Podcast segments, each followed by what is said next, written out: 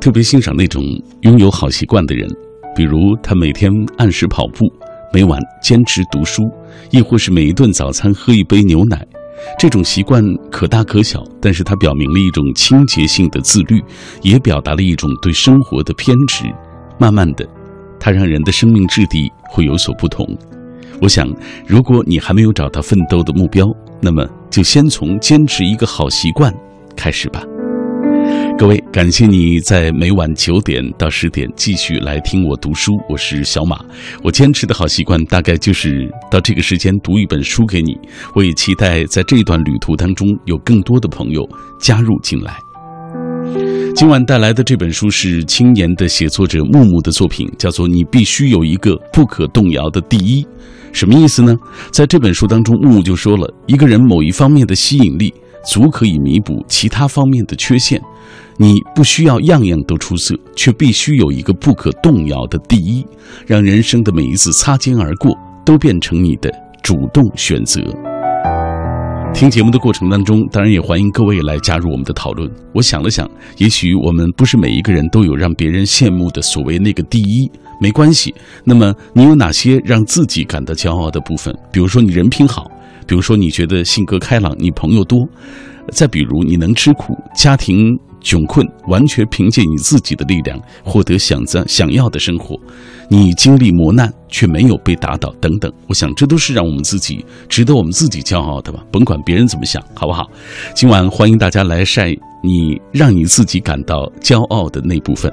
今晚我们依然会在所有转发并且留言的朋友当中选出五位幸运听友，为他送上木木的这本新书。你必须有一个不可动摇的第一。微信参与的方式是微信公众平台上搜索“小马读书”这几个字的拼音；微博参与的方式是新浪微博中搜索“品味书香”或者是“小马 DJ”，就可以在我的直播帖之下给我留言。如果各位错过收听某一期节目，可以下载中国广播 app，在这个 app 上找到我们“品味书香”的往期回放。当然了，各位也可以在喜马拉雅上找到“小马读书”的专辑。节目之外。也听一听我的声音。这里大家正在锁定的是 FM 幺零六点六，中央人民广播电台文艺之声。外地的朋友，大家可以在蜻蜓 FM 或者是中国广播网、央广网上找到小马同步直播的节目。OK，马上我们开始今晚的这一段阅读旅程。我爱白纸千字的城堡，它装得下整个宇宙的情愁悲苦。仗剑奔走的少年。沉默如水的思想者，不着边际的幻想，永远热泪盈眶的感动。繁华落尽之后，倦意袭来之前，FM 一零六点六品味书香，给你夜色里最美的诗句，永远触手可及的远方。品味书香，今晚小马带来的这本书来自于一位年轻的写作者，是一位青年建筑师，和写作好像听上去没多大关系啊。他叫木木，这本书的名字叫做《你必须有一个不可动摇的第一》。在这本书的封底上，他这样写道：“他说，一个男人的才华横溢可以弥补他外表上的不足；一个女孩的貌美如花可以平衡能力上的欠缺；一个人如果一生都在改正缺点。”那么到了生命终点时，缺点可能还没有改完，却因为毫无特色成了一个平庸的人；而另一个人终其一生，他都在发挥着自己的长处，最终他脱颖而出，成了大家所说的那个天才。这本书要告诉各位，就是你要努力发挥你的那个长处啊，让你。成为和别人在竞争的过程当中，你有一个不可动摇的第一，你就自然胜出了。来，通过一个短片，我们先来了解一下这本书的大致内容。你必须有一个不可动摇的第一，这是木木写给千万年轻人的人生突围法则。一个人某一方面的吸引力，足可以弥补其他方面的缺陷。你无需样样出色，但必须有一个不可动摇的第一。让人生的每一次擦肩而过都变成你的主动选择。如果有一天我们淹没在人潮中庸碌一生的话，那是因为我们没有努力活得丰盛。木木如今在西安生活，所以在节目之前，我打通了他的电话，跟他聊起了关于他的写作以及这本书里的故事。据说木木本来的工作和写作其实离得挺远的，做什么工作的？哦，我是大学毕业之后做了四年的建筑设计。怎么开始写作的？说起来，这个写作也是跟我之前的工作有关系。我是工作了四年之后，然后想要回学校读书，然后这个时候就开始思考自己想要做什么，想要什么样的生活。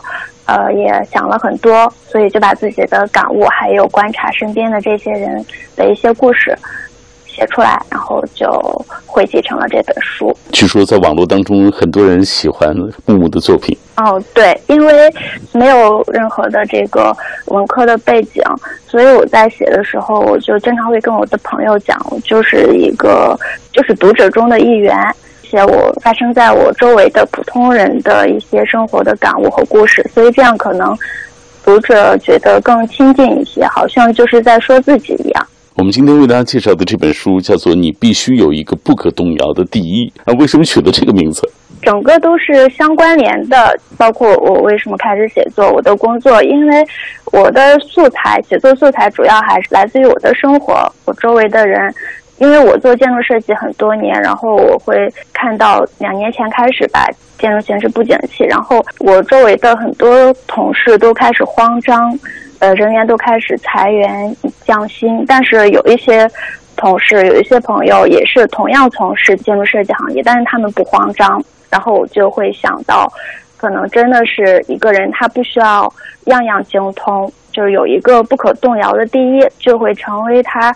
自信心的源泉，还有就是生活的保障吧。就取了这个书名，就是想鼓励大家努力把自己的生活过得丰盛。其实是去寻找自己的一个长板，并不是努力去把短板补齐这样子的。给大家讲讲这本书当中你写到的人物吧。其实写到的都是普通人的普通生活。比如说，我感触很深，有篇文章会提到有一个我在实习的时候碰到的一个姑娘。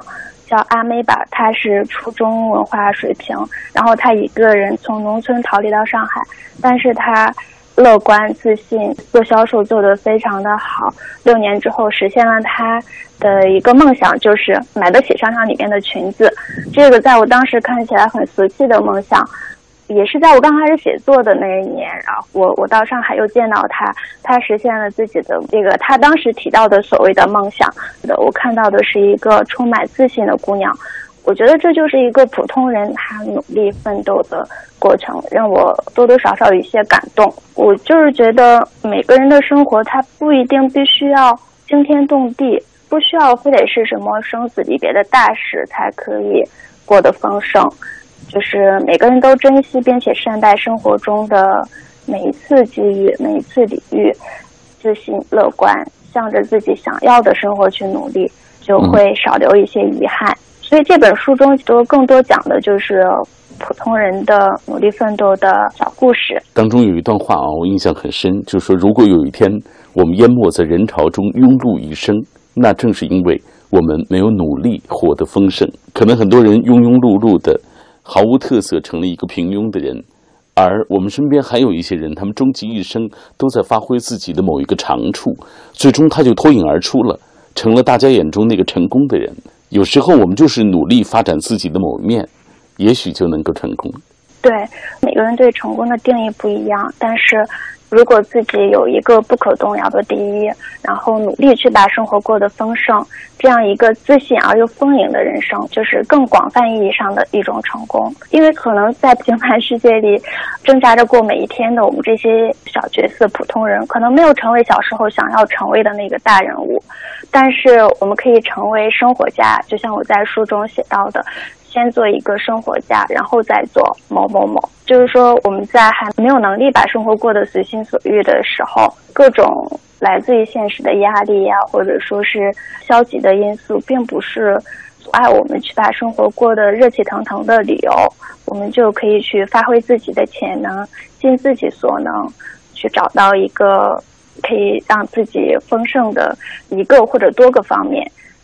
呃，我想知道你身边的朋友知道你写作吗？我身边的朋友知道的不多，只有我几个非常要好的闺蜜知道这件事。就我闺蜜看我的文章，她会说：“呃，木木，我不知道你经历过这么多的事情。”我觉得事实情况是，写作它并不是说非得要经历什么大事，经历一些别人没有经历的事才可以写出来。经历的都是普通人的事情，这些小事情，我们只要有所感悟，就会有新的发现。然后我写作的初衷呢，也是。我自己的感悟想要分享给大家，没想到能引起这么多的共鸣。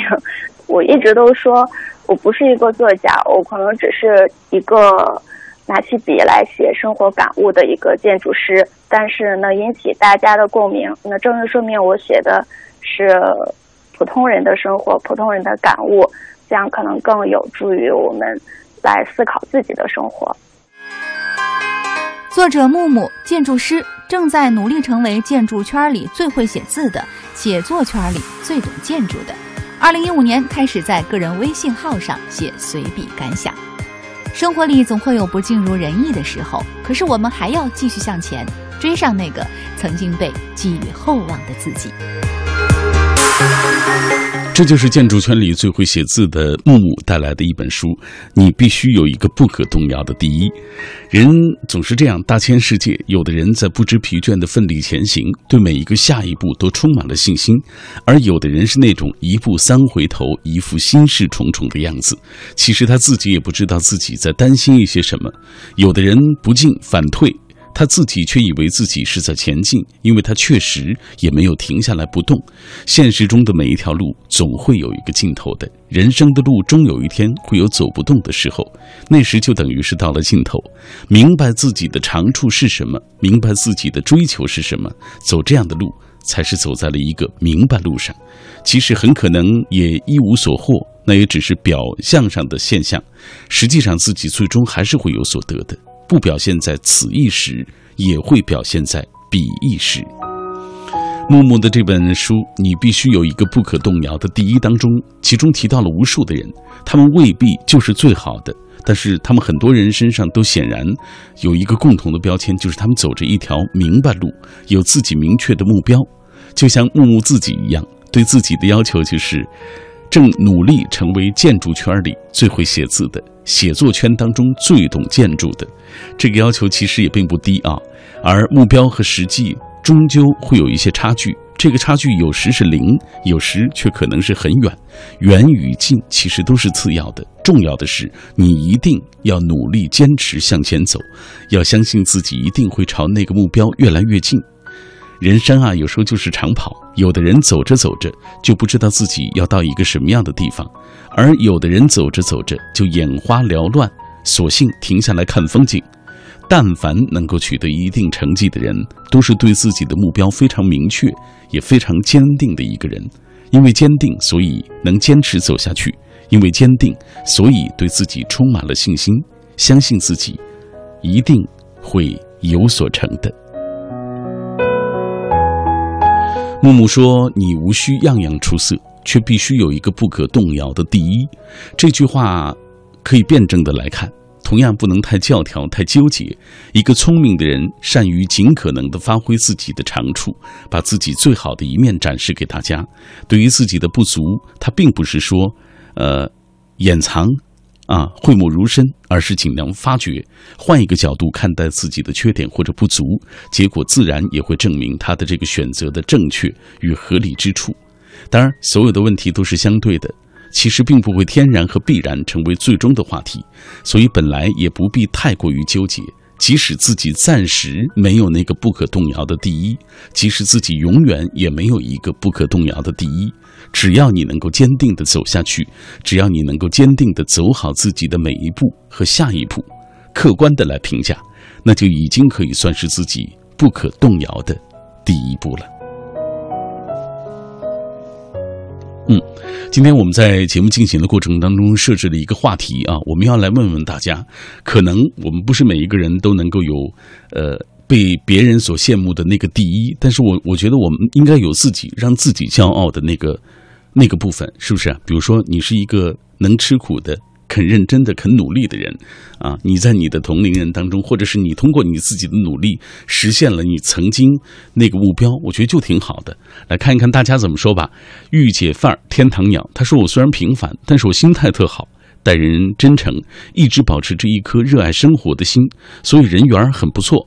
啊，遇到问题就自己想办法来解决，从来不怨天尤人。妈妈从小教育我们姐弟俩，以后到社会上，不管从事哪一行，都要做一个正直善良的，别去做那些违法的事。妈妈还说自己动手丰衣足食，靠自己的双手挣来的钱花的才心安理得。说的真好，你看老辈人的这样的一些生活智慧、生活哲学，够我们用一生的，因为他们这些道理。都是他们自己亲身实践过来的。千山之暮雪说：“我从不是一个优秀的女生，但我与人为善，基本上有我啊和我相处就是十分和谐。因为喜欢简单，所以我这种人啊，让他人感觉很舒服。其实你知道，我觉得修养最大的最大的修养是什么？就是你和别人相处起来，让别人觉得很舒服，这就是最大的修养。别你觉得好像一个人特别优秀，他就是。”一个好人不是，如果他这优秀让别人感到压力，我觉得那他也不算好，真的是。来，甘肃糖糖他说，最近让我骄傲的一件事是，我在马路上扶起了一位老人，这一次选择让我很骄傲，但我说实话也有一丝凄凉。当今社会中，人们因为怕赔钱，不扶那些摔倒的老人，任何人都会。啊，抱着多一事不如少一事的态度，但愿这个社会人与人之间的关系能多一点关心，多一点爱，少一点冷漠。这两年出了很多事情，大家心里也清楚啊。有老人啊，我们看到的一些报纸当中，当然很极端的事情了啊，就是有老人可能自己摔着了，别人来扶自己，呃，反倒讹人一一句，是不是有这样的事情发生，以至于让。我们身边很多人就是缺乏了那种信任，是吧？对周遭的这个世界都缺乏信任，对人与人之间那种相处缺乏了信任，这是挺悲哀的事情。但愿都能像甘肃糖糖所说的啊，真的就是多一点关心，少一些冷漠。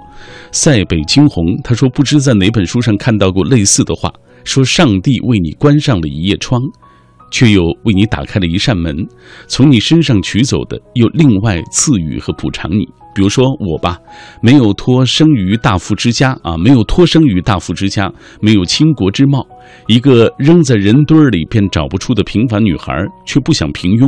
有梦想，能吃苦，对自己有股狠劲儿，要不怎么能在这竞争激烈的都市当中独自生存？或许是出身草原，有着隐忍强劲的匈奴游牧先辈的基因，流淌着牧民生生不息的新鲜血液，对各种环境有着异于常人的那种耐受力和适应性。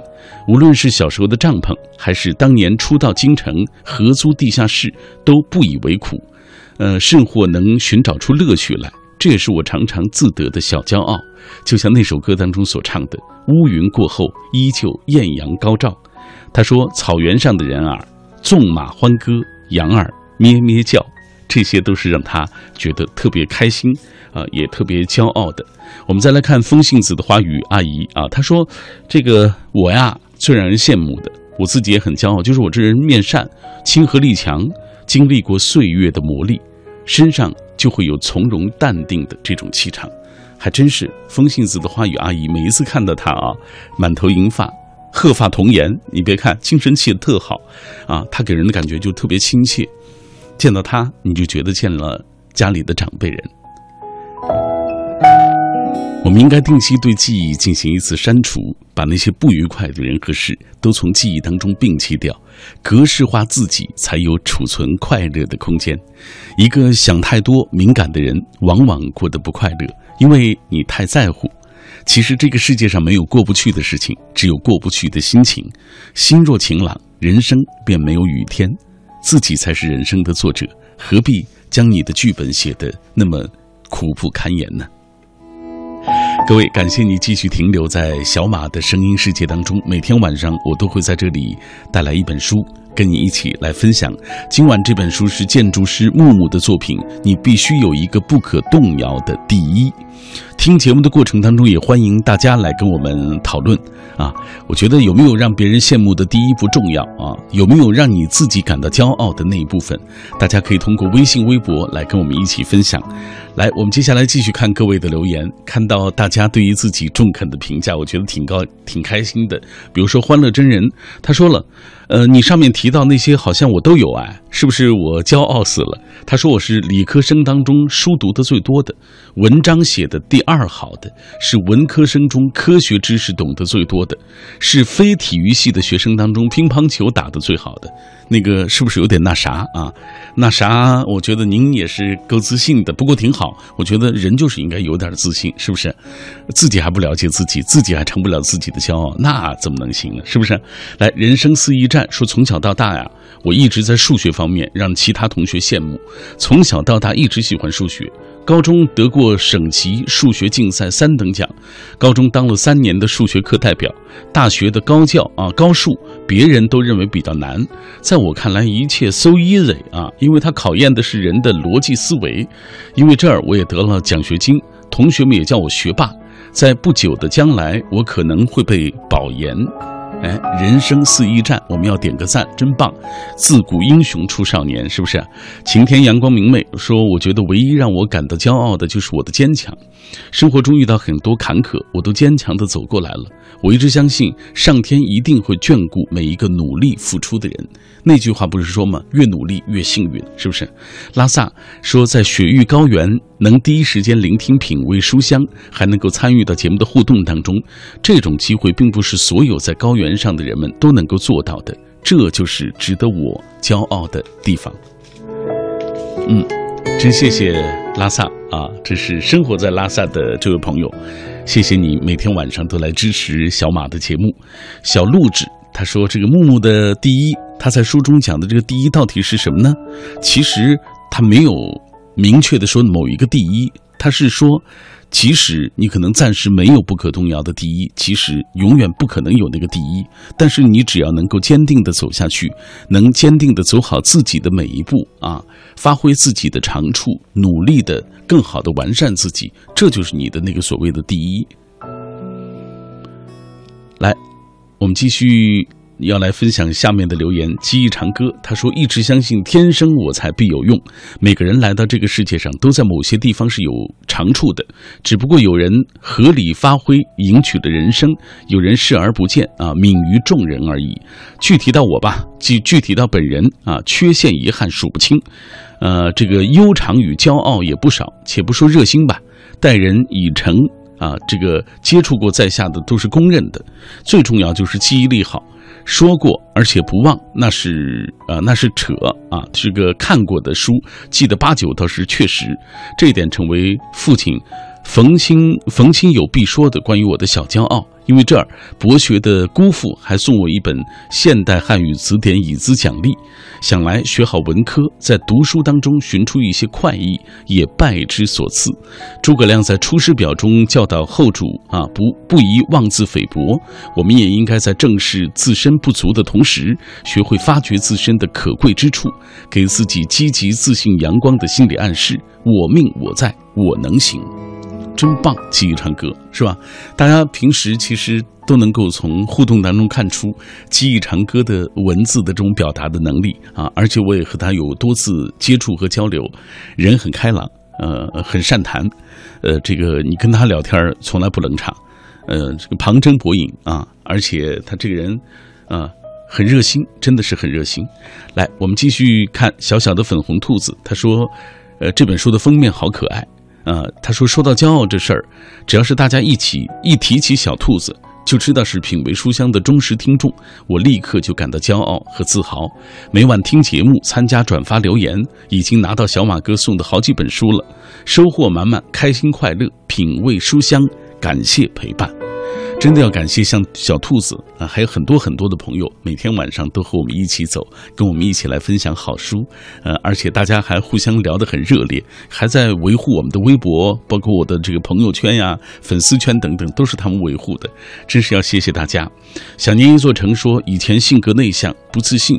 可是那一年一不小心考上了自己理想的大学，那一年我开始让自己变得美好起来，不为别人，只为了让自己活得更精致一点。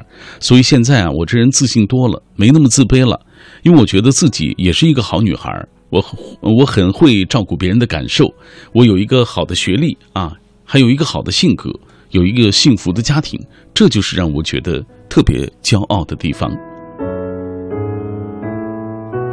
读了大家的这些文字，每天晚上的回复，我觉得我的心里也暖暖和和的。真的，就是每天给大家读书，呃，然后也看到大家的留言，分享自己的感受，我们共同在不断的成长和进步。今晚我们介绍这本书，叫做《你必须有一个不可动摇的第一》。来，我们接下来继续通过一个短片了解这本书。之后，小马会为大家读一篇其中的故事。二零一五年，木木开始在个人微信号上写随笔感想。他精妙的语言、独特的观点、理性的思维，受到了众多粉丝的关注。书中所写的关于爱情上的冷暖、工作中的困扰、生活里的迷茫，鼓励着那些为了实现梦想而努力奋斗的人，要永远保持着无畏无惧的心态，发挥自己的长处，赢得更好的人生。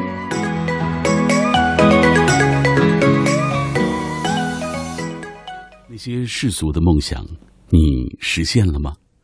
这段故事选自木木的作品。你必须有一个不可动摇的第一。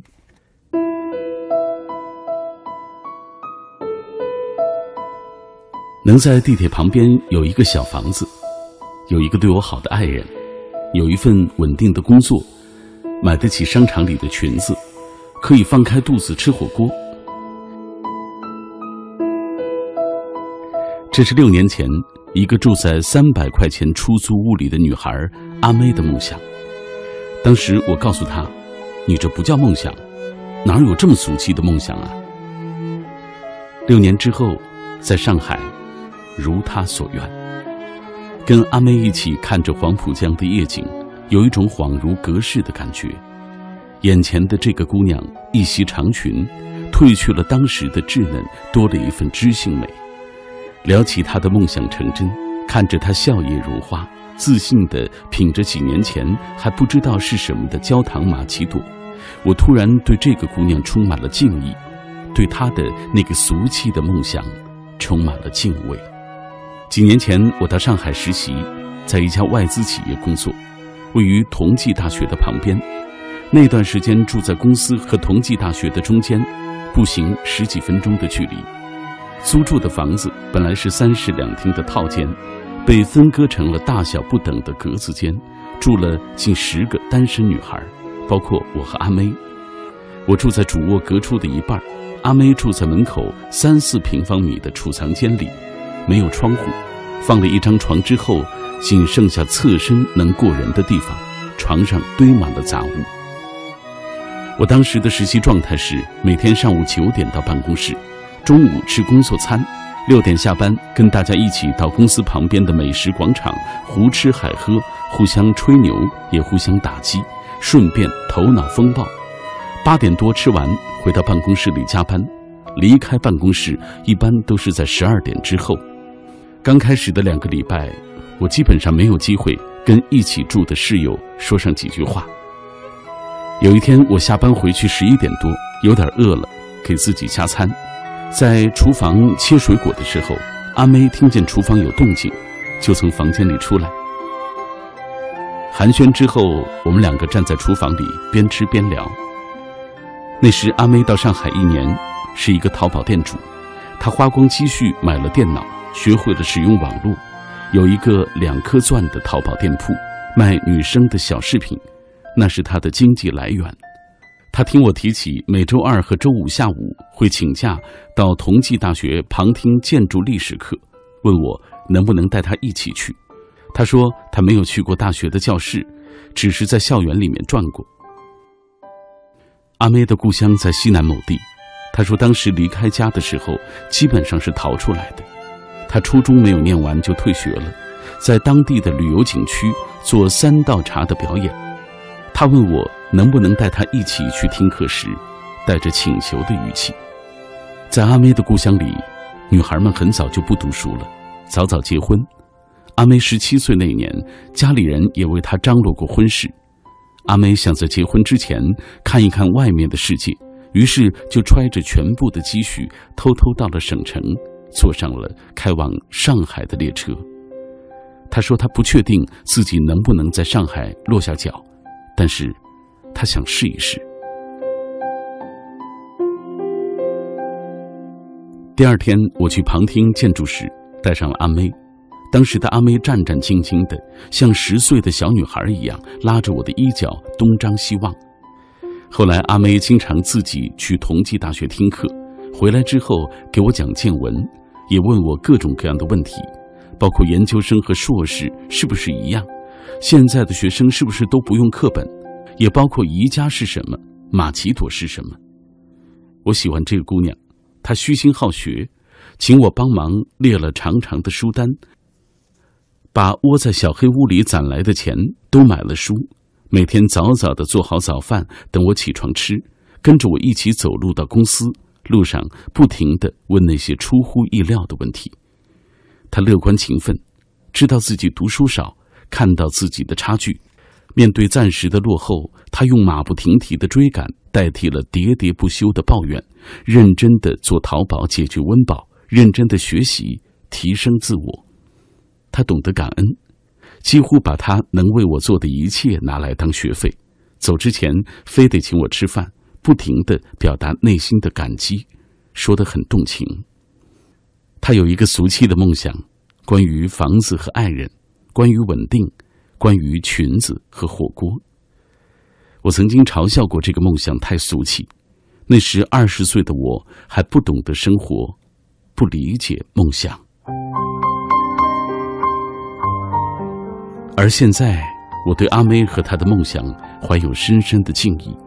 我敬畏所有在弱势生活中依然强势的为了梦想奋斗着的人们，他们就像夜空中闪耀的星星一样，不妥协，不放弃，其实生活远不如诗。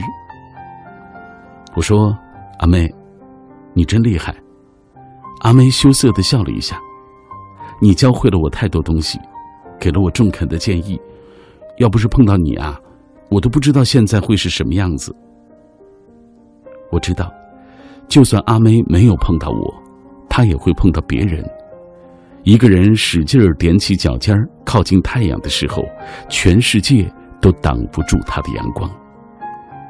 在除了奋斗别无选择的日子里，甚至说不出来一个像样的梦想，但是似乎被一种魔力支撑着。没有想过是图什么，只知道自己选择的路走下去就好了。江面上凉风徐徐，江对面灯火辉煌。在这个大都市里，人来人往，车水马龙。有人为了理想，有人为了面包，有人为了情怀，有人为了生存。梦想从来都不遥远。我也清楚的记得。六年前，就在这个地方，晚上十二点以后才拖着疲惫的身体回到出租屋里，没有空调。上海夏天的高温，并不影响我秒睡，醒来满身是汗。也记得失恋的时候，一个人在陌生的地方，想过什么都不管了，让自己颓废几天，然而只是默默消化着痛苦。痛哭之后，第二天照常准时上班，在办公室里。就像什么事儿都没有发生过一样。也记得住在群租房里青黄不接的时候，我蜷缩在还没有火车卧铺大的床板上整理作品集。妈妈给我打电话说：“实习完了，早点回家，给你做好吃的。”我笑得满心欢喜。和阿妹一样，我也走过来了。当时甚至没有想过这是好事还是坏事，只是知道该继续努力。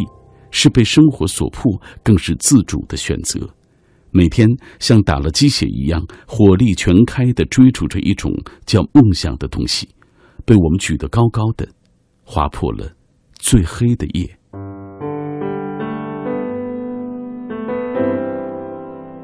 玻璃窗外，一群少年吵闹着走过。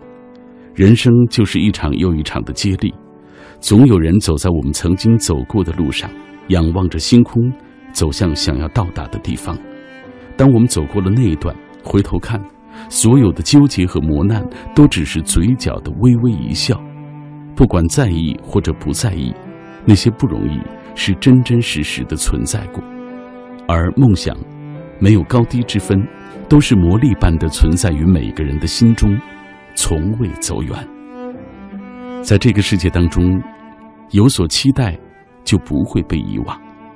即使生活低到尘埃里，梦想也要举得高高的，明亮闪耀，就像天边的星星。我们是天上的星星，我们在孤单的旅行，相遇是种奇迹。想懂得爱你的意义。